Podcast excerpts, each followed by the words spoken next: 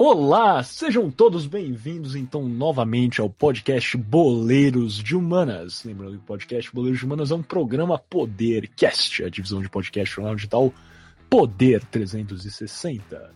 Como sempre, estamos aqui iniciando então a nossa segunda parte do podcast Boleiros de Humanas, desse nosso 16 episódio. Lembrando que eu sou o Miguel Galute Rodrigues, um de seus co-apresentadores diretamente de São Paulo. Como sempre, aqui com Guilherme Ribeiro Paturi, diretamente de Toronto, no Canadá. Passando então para o nosso shootout, onde temos né, o nosso clássico jogo rápido de perguntas e respostas. Hoje eu irei fazer duas perguntas ao Gui sobre o clássico de Hamburgo e o Gui me fará uma. Vamos ver quem sai melhor. Lembrando que a gente empatou da outra vez. O Gui fez duas perguntas, eu fiz uma e mesmo assim empatamos. Gui fez uma pergunta impossível, simplesmente impossível, não foi mesmo? Mas enfim. Não, peraí, peraí, peraí, não, você ganhou a última. Eu ganhei? Eu, eu errei a sua e você acertou uma das minhas. Ah, 1 fato, de fato. Lembrando que agora. Ah, lembrei o que eu queria falar. Lembrando que agora nós não estamos mais colando. É, isso está correto. eu, no mínimo, não estou mais colando. Se o Gui acertar a minha, é porque ele colou. Só estou falando isso. As minhas, inclusive. É absurdo. Passando então para a primeira pergunta. No dia 11 de dezembro de 1983, com direito a show de Renato Portaluppi, o Renato Gaúcho, o Grêmio sagrou-se campeão mundial, vencendo Hamburgo em Tóquio. O placar da partida foi 2 a 1. 29 anos e um dia depois, em Porto Alegre, um amistoso entre Grêmio e Hamburgo marcou a inauguração da Arena do Grêmio. O placar também foi 2 a 1 quem marcou os gols da equipe porto-alegrense. Foi A. Zé Roberto e Pará. B. Anderson Pico e Fernando. C. Elano e Pará. Ou D. André Lima e Marcelo Moreno. Vamos lá. Primeira coisa que eu queria dizer é que eu acho esses, esses jogos de inauguração são muito. Nossa.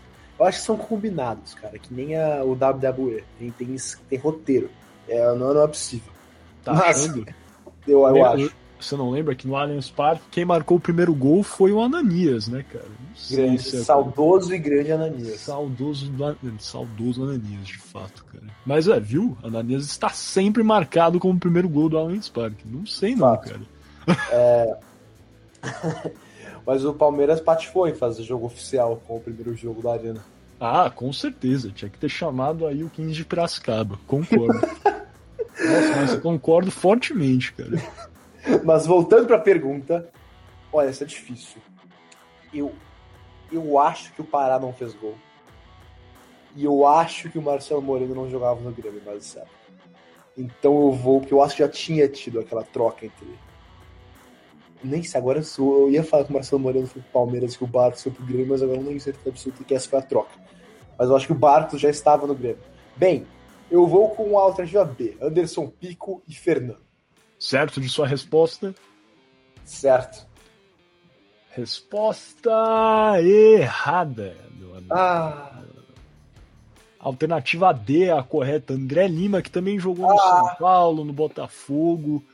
Fez o primeiro gol, primeiro gol da Arena do Grêmio, comemorou igual o goleiro Kidjaba. Quem lembra do Kidjaba? Do Mazembe?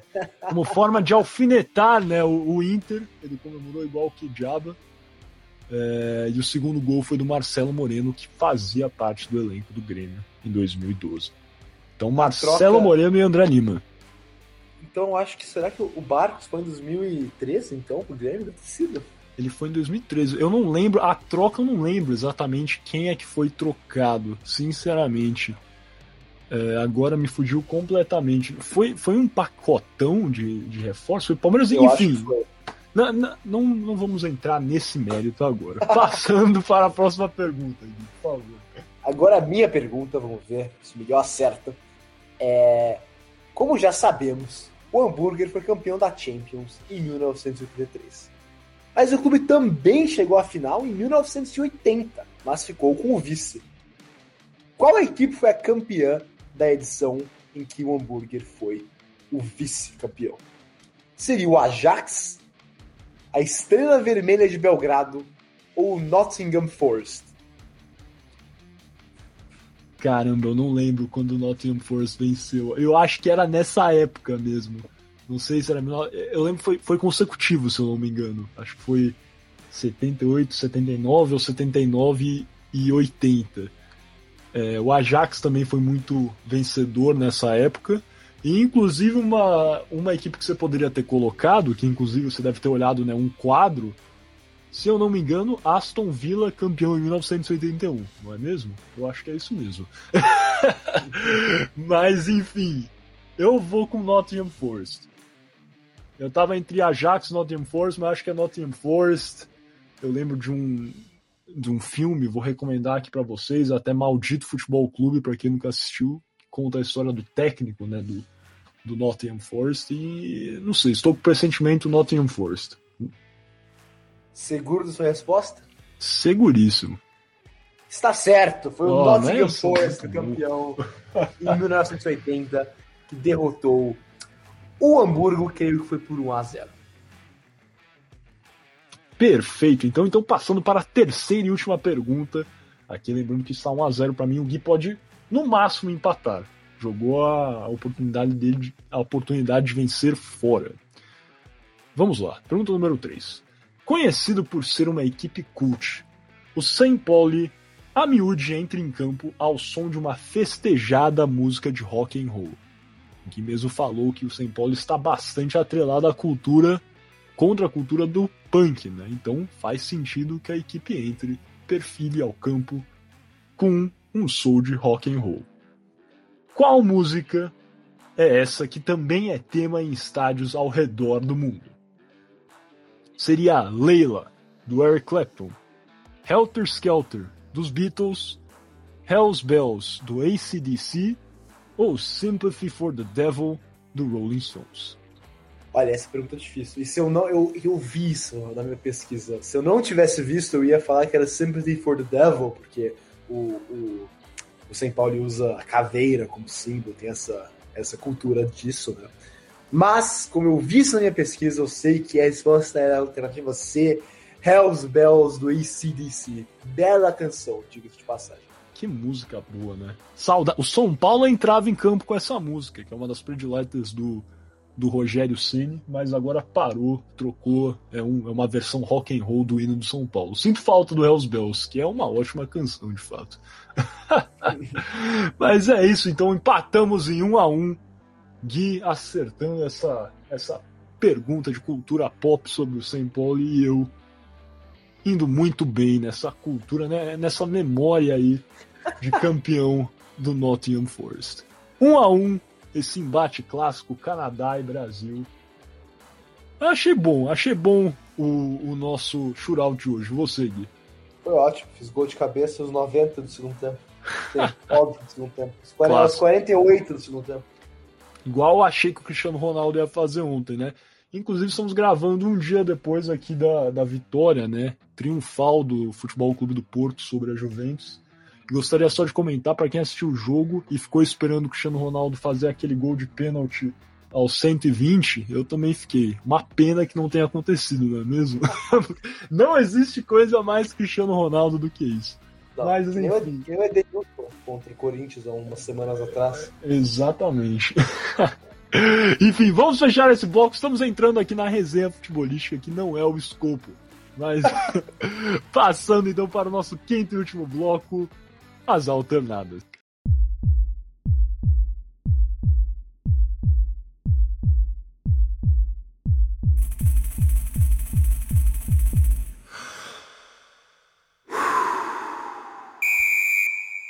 Bem-vindos então ao nosso quinto e último bloco aqui do 16 episódio do podcast Boleiros de Humanas. Lembrando que Boleiros de Humanas é um programa Podercast, a divisão de podcasts do jornal digital Poder 360.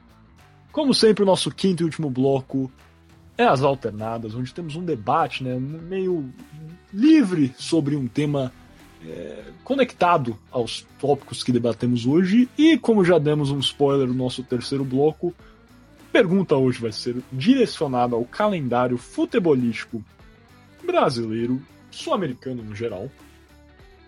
É comum equipes aqui jogarem cerca de 80, 90 jogos. O Palmeiras Né? Vocês veem, já devem ter visto as coletivas do técnico português Abel Ferreira criticando o calendário é, no Brasil. É, todos, obviamente, isso foi uma temporada atípica, mas agora o Campeonato Brasileiro acabou e logo depois tivemos o início dos campeonatos regionais. E isso, em grande parte, está sendo é, dificultado com o advento da Libertadores que dura o ano inteiro. Porque a equipe que joga a Libertadores chega ao final da Libertadores tem que, por vezes, ir disputando vários campeonatos concomitantemente. É foi o caso do Palmeiras, que estava disputando o Brasileiro, disputando a Copa do Brasil, disputando a Libertadores. Logo após vencer a Libertadores, teve que viajar para o Catar, depois voltou para o Brasil, jogou mais jogos do Brasileirão, jogou a Copa do Brasil. E isso tudo é agravado por essa Libertadores agora que dura o ano inteiro.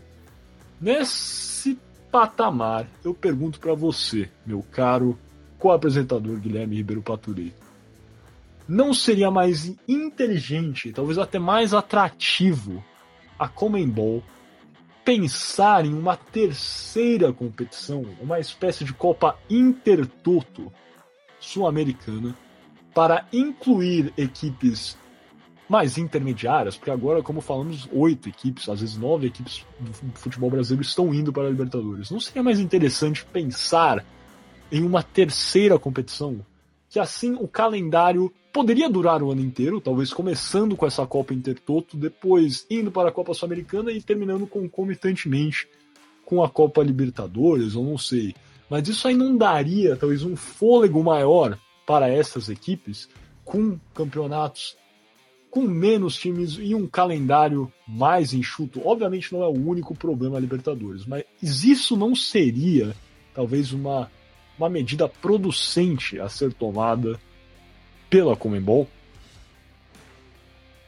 Pois é, Miguel, boa pergunta. A gente até entrou um pouquinho né, no, no, na parte normal do programa, é, na parte, primeira parte do programa, desculpa mas bem, eu, eu acho que seria uma alternativa interessante. E só para dar uns dados gerais, a, quando a gente entrou na primeira parte, a, a UEFA está assim, não só estudando, mas preparada para entrar com essa bem, terceira competição europeia, é, num formato bem similar à Copa Intertoto, que seria a Conference UEFA Conference League, é o bem, conferência Liga Conferência Europeia, é, e, e, em 3 de dezembro de 2020, a UEFA confirmou que a capital da Albânia, Tirana, vai ser é, vai sediar a final dessa competição, que vai ser a final será disputada no dia 25 de maio de 2022, então começará em 2022 essa nova competição. Na verdade, 2021, né? Esse ano já deve ter, na próxima temporada, para terminar em maio de 22, tem, tem que começar em, em meados de, de setembro de 2021. Mas bem, é, tendo isso em mente, eu acho que sim, a Comebol tinha que ter uma terceira competição. Eu acho muito mais interessante do que ter diversas equipes na Libertadores, porque eu acho que a Libertadores perde um pouco é, desse, dessa, bem, da dificuldade, competitividade da competição, porque não só equipes bem grandes, importantes, com tradição como Boca, River, é, acabam pegando clubes muito mais fracos em fases de grupos, deixando a classificação mais fácil para as oitavas, como é, esse senso de dificuldade para ir para a Libertadores desaparece. Antes era pegar um G4, até hoje é difícil, né? Mas antigamente você ir para a Libertadores já era um feito por si só, porque chegar em quatro, no G4 do Brasileirão é muito difícil. Tenho certeza que o Miguel vai concordar comigo. É muito difícil terminar entre os quatro primeiros do Brasileirão.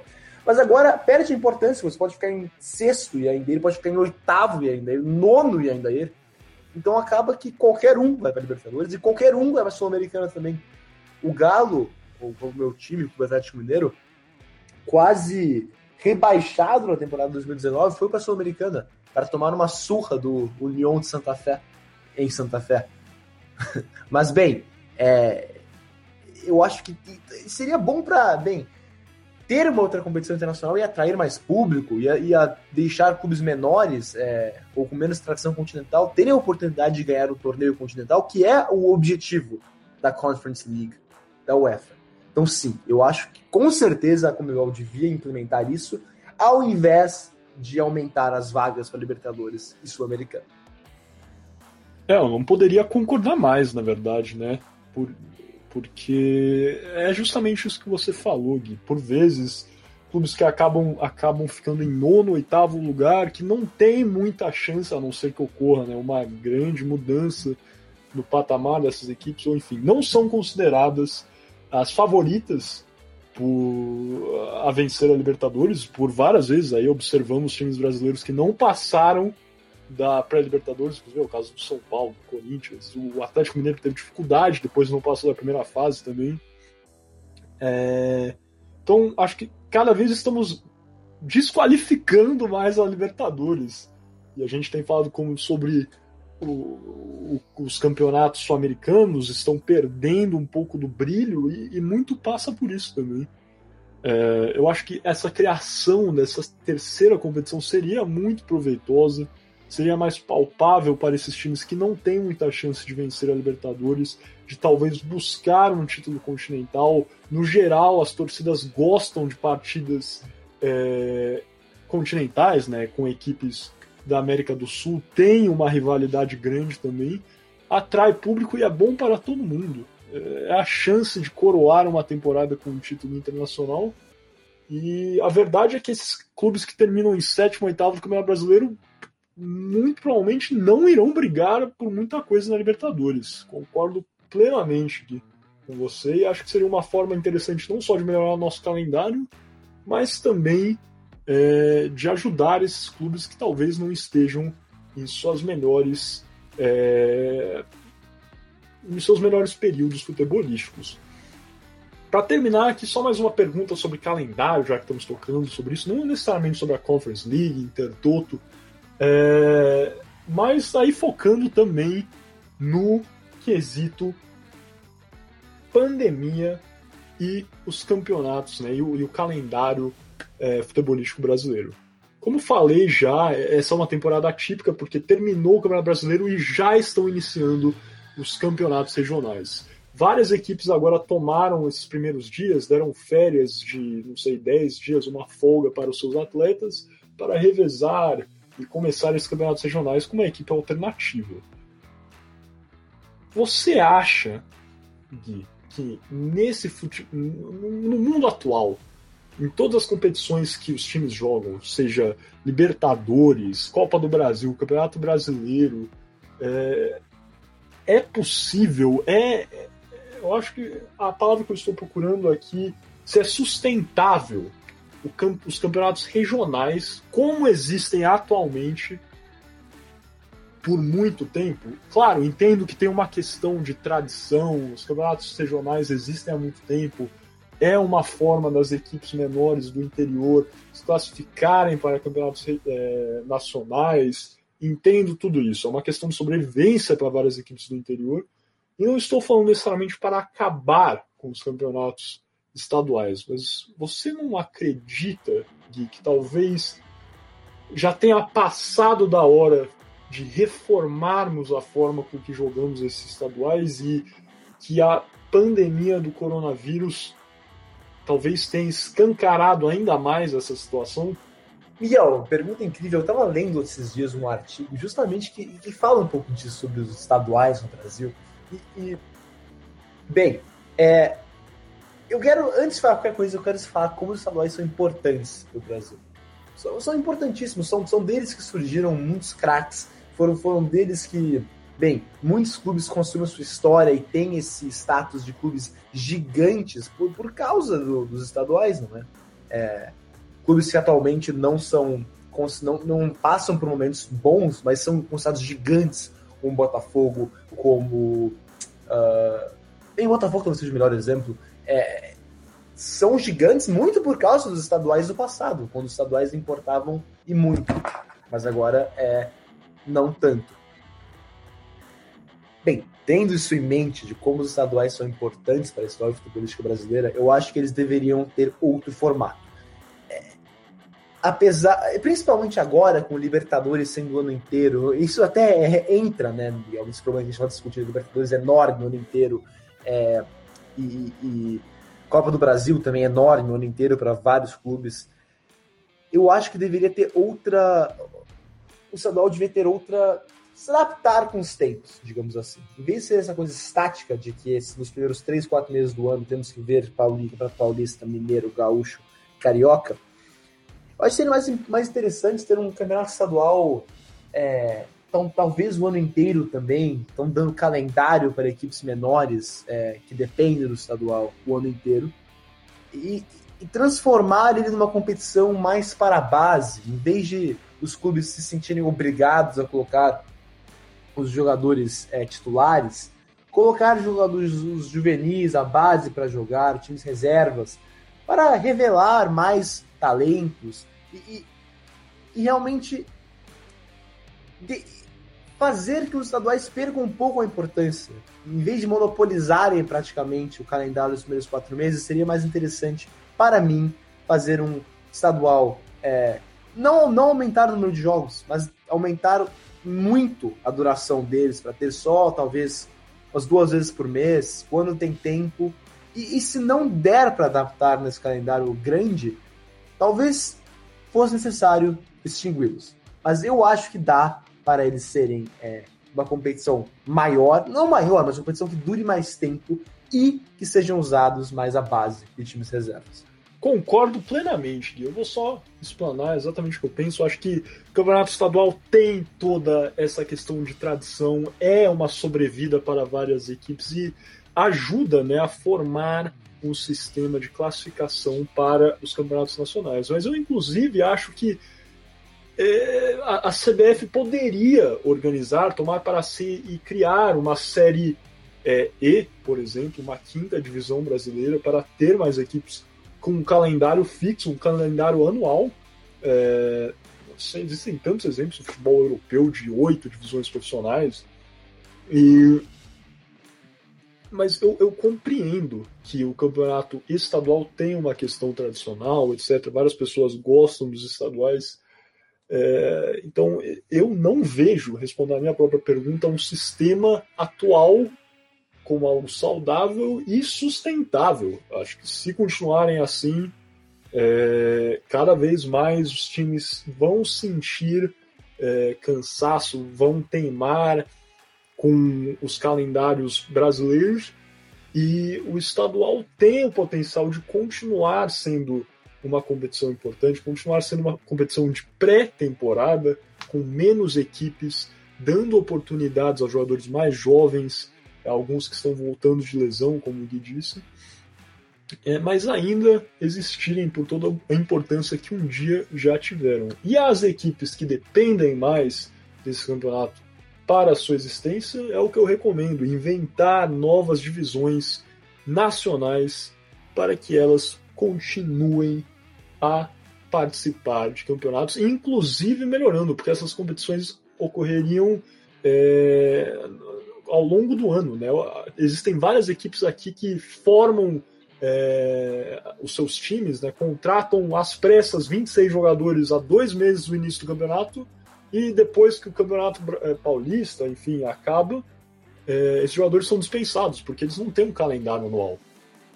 Isso seria uma forma com que essas equipes até é, continuassem e, e, e, e, se fortalecessem, que daria a oportunidade de de fato criarem um, um time que, que, permeasse ao longo do tempo, o que simplesmente não é o caso no futebol brasileiro atual. Os estaduais cada vez mais estão atrelados ao amadorismo. Algo mais a declarar, Gui? Não, nada mais, Miguel. Estamos bem. Eu acho que podemos encerrar o episódio de hoje. Perfeito, então. Então vamos fechar aqui o podcast Boleiros de Humanas. Agradeço novamente é, você, ouvinte, por ter compartilhado esse momento de exploração com a gente. Como sempre, convido vocês a pesquisarem mais sobre o Derby de Hamburgo, é, sobre as torcidas dessas duas equipes, sobre a importância do St. Pauli nessa contra a cultura punk e tudo o que a torcida desse time alemão representa, é, não só no campo da Alemanha, mas no campo mundial. Agradeço pela sua audiência, convido você a compartilhar com seus amigos, com sua família, se você tiver gostado do episódio, deixar a sua curtida aí, seu comentário. Caso tenha alguma crítica, algum comentário a fazer também, por favor, convido a fazer. Nós aqui sempre estamos procurando formas para melhorar o podcast Goleiros Humanas. Muito obrigado e até a próxima.